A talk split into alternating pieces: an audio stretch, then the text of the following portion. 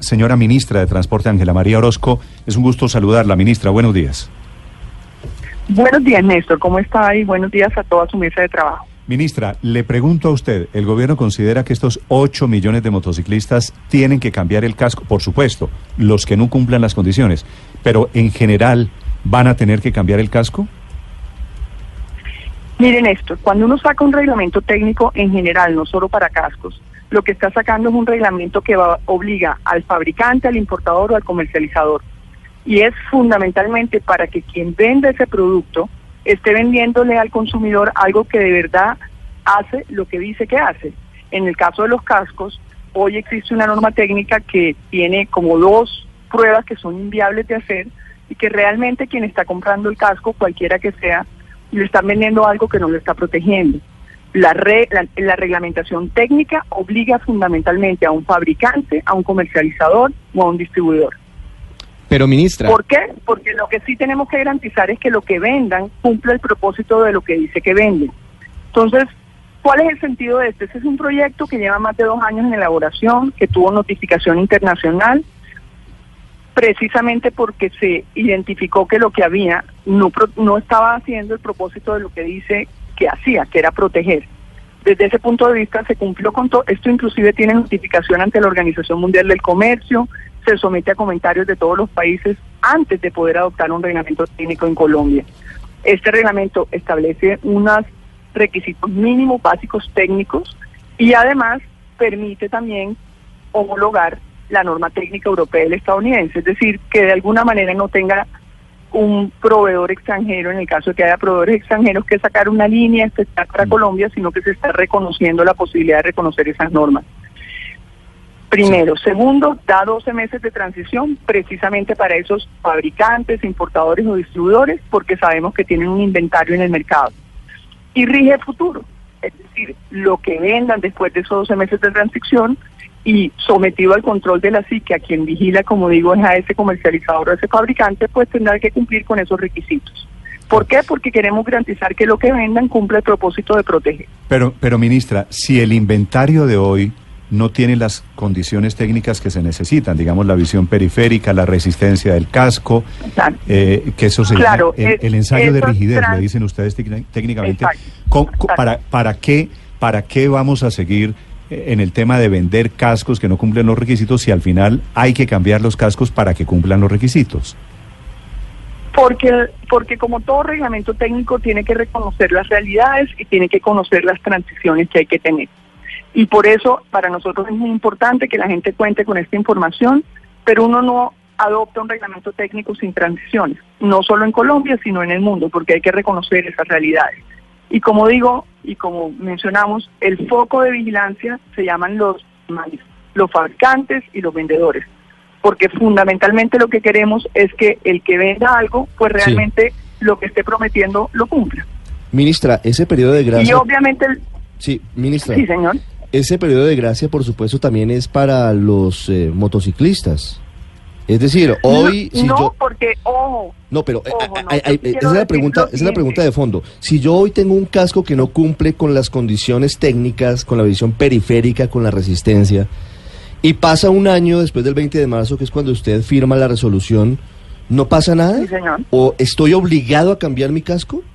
No, usted no está obligado a cambiar su casco, porque es que el reglamento técnico del fabricante, uno a quien vigila es al fabricante. Uno nunca vigila al motociclista el motociclista no tiene que garantizar que su casco cumpla con la norma técnica. El que tiene que garantizar que lo que vende cumpla con el reglamento técnico es el fabricante. Es decir, precisamente los reglamentos técnicos son fundamentalmente para proteger a los consumidores y forma parte de la normativa nacional de protección del consumidor. Es decir, que si yo tengo mi casco, eh, me puede durar 20 años y, y 20 años puedo estar con el casco que no cumple las condiciones. Total, porque como Estado cuando yo vigilo un reglamento técnico, al que vigilo es al que fabrica el producto o al que lo vende. ¿Y quién se encarga, ¿quién se encarga del motociclista, ministra? ¿Quién se encarga de la otra parte? Entiendo bien esto, eh, esto que usted nos dice, por supuesto. Quien hace la importación o quien lo fabrica en Colombia está regido por eso. O es el libre desarrollo de la personalidad. cada motociclista Es el libre desarrollo. Cada motociclista decide si compra el casco que lo protege o no, sabiendo que la información está en el mercado. pero, eso pasa con todo más productos. Yo no puedo sancionar a un consumidor porque compre un producto al que engañaron. Yo tengo que vigilar y controlar que quien lo vende y que quien lo promueve cumpla con la norma técnica. El consumidor tiene acceso a la información y desde ese punto de vista yo no puedo sancionar a un consumidor porque no cumple con un reglamento técnico de un producto. Ah, es que yo creo que esta aclaración entonces, Ricardo, sí es muy importante. La gente que hoy tiene cascos no, tiene que está obligado a cambiarlo. No tienen que cambiarlo entonces. Ese es el titular de la noticia. Motociclistas no están obligados a cambiar el casco como, plazo Como hay 8 millones de personas que muy probablemente están eh, en esta condición. Quiero ser claro, ministra. ¿No están obligados a cambiar el casco? Claro que no. Tienen que ser conscientes de que el producto no los está sirviendo para la protección, pero el reglamento técnico como tal exige y obliga, y ustedes lo ven en la reacción de la misma norma, al fabricante, comercializador y distribuidor. Porque aquí lo que estamos es protegiendo a los consumidores, protegiendo al usuario y estableciendo que no se le vende un producto que no cumple el propósito que tiene que tener, que es protegerlo. Mm. Lo lógico es obviamente que lo cambie. Parte de la transición mm. está para nosotros montar programas, inclusive con los vendedores y con cooperación internacional, de buscar subsidios y apoyos para que la gente de Estrato 1 y 2 tenga un apoyo en la compra de un nuevo caso. Pero, pero el reglamento técnico como tal prevé sanciones para quién? Para el fabricante, el comercializador y el distribuidor porque precisamente él es el que tiene que cumplir con la norma y no le puede vender al usuario algo que no cumple con la norma o el reglamento técnico. Ministro, una, ministra, una oyente me está poniendo el siguiente ejemplo, quisiera preguntarle si es preciso. Mm. Me dice, la pregunta de ustedes es como si cuando se sacan reglamentos técnicos de normas antisísmicas para la construcción hubieran dicho que hay que cambiar o que hay que demoler los edificios viejos que no tienen las normas antisísmicas. ¿Es así? Pues tal cual es lo mismo que pretender que si alguien que de alguna manera se que cambiar o una protección, el que va en el carro y se ve afectado por eso, voy a sancionar al que va en el carro. ¿Sí? Pero, Yo no puedo sancionar al usuario. Un reglamento técnico obliga al fabricante, al comercializador y al distribuidor. Y esa es mi, y esa es mi obligación como Estado. Obviamente y lo que tengo que vigilar, pasada la transición, obviamente pasar la transición es necesariamente que esos vendedores no sigan vendiendo lo que no cumple con el reglamento técnico que se considera que es el suficiente para proteger al usuario. La diferencia entre el ejemplo de los edificios antisísmicos y el casco es que si yo me doy cuenta que mi casco no reúne los requisitos, lo que yo debería hacer voluntariamente en consecuencia es cambiar, el casco. pero, pero, totalmente. Pero ministra, eh, cuando, cuando presentaron esta medida, eh, explicaban unas cifras de cuántas cifras, cuántas personas se hubieran salvado o hubiésemos salvado las vidas de cuántas personas se hubieran tenido el casco adecuado. Pero, ¿qué sentido tiene esta medida si al final eh, lograr que, que eso sea voluntario es como muy difícil? La tiene toda, en el sentido en que, por un lado, lo que la obligación y el código de tránsito obliga a los motociclistas a portar un casco, simplemente. Pero yo como Estado tengo que garantizar que el casco que le venden cumple con ese reglamento técnico. Yo lo que no puedo ¿Yo a quién se lo tengo que exigir? Pues al que lo fabrica. Él tiene que cumplir con esas mínimas normas para que el consumidor esté protegido al comprar ese producto.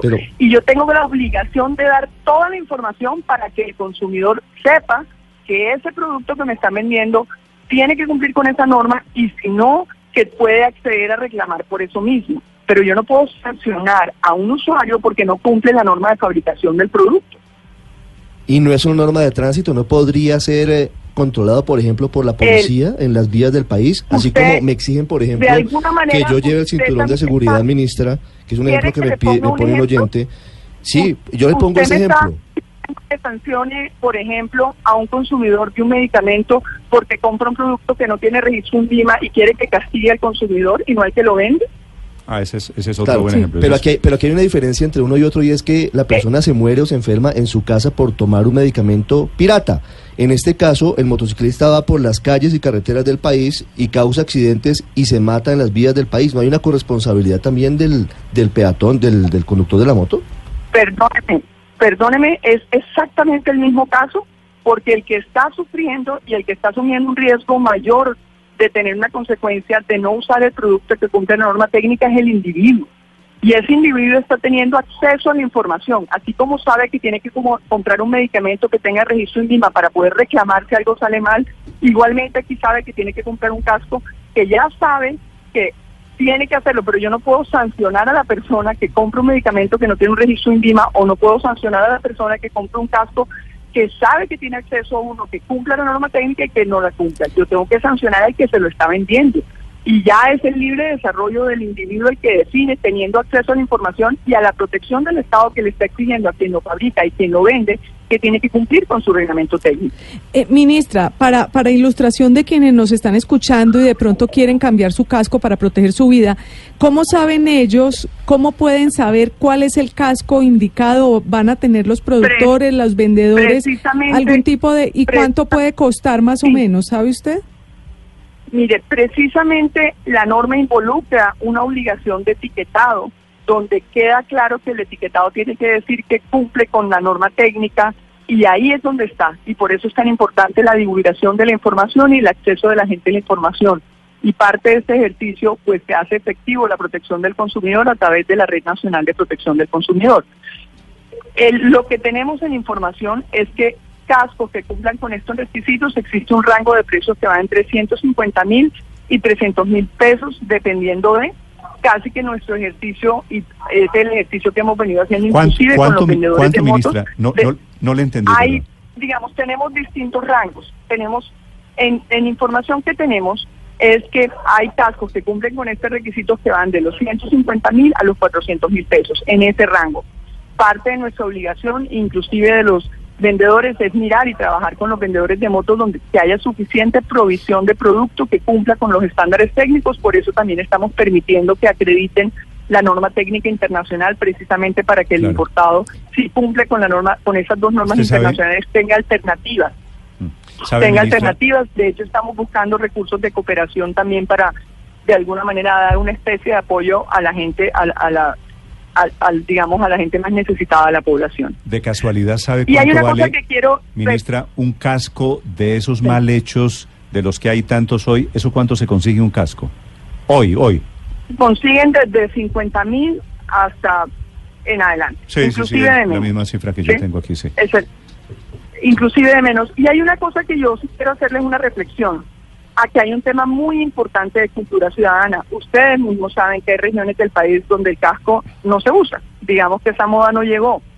Parte de nuestro ejercicio no solamente es buscar mecanismos de acceso, buscar fuentes de cooperación para ayudar en tener acceso al casco, sino también enseñarle a la gente que usarlo es proteger su vida y que esta es parte de su obligación y su responsabilidad consigo mismo.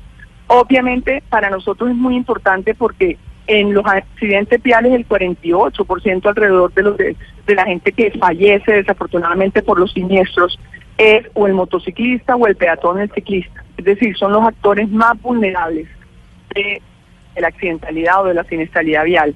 Pero en ese ejercicio nosotros tenemos que hacer un ejercicio mucho de cultura ciudadana. Yo creo que esto, más que pensar cómo le vas a exigir, es cómo vamos a lograr que si tenemos un mecanismo de acceso, la gente entienda que es fundamental utilizarlo para protegerse. Es la ministra de Transporte explicando los cambios para el uso de casco en Colombia, de quiénes es la responsabilidad y cuál es el procedimiento. Ministra, gracias por atendernos, es un gusto saludarla. Feliz día. Feliz día y feliz día para todos.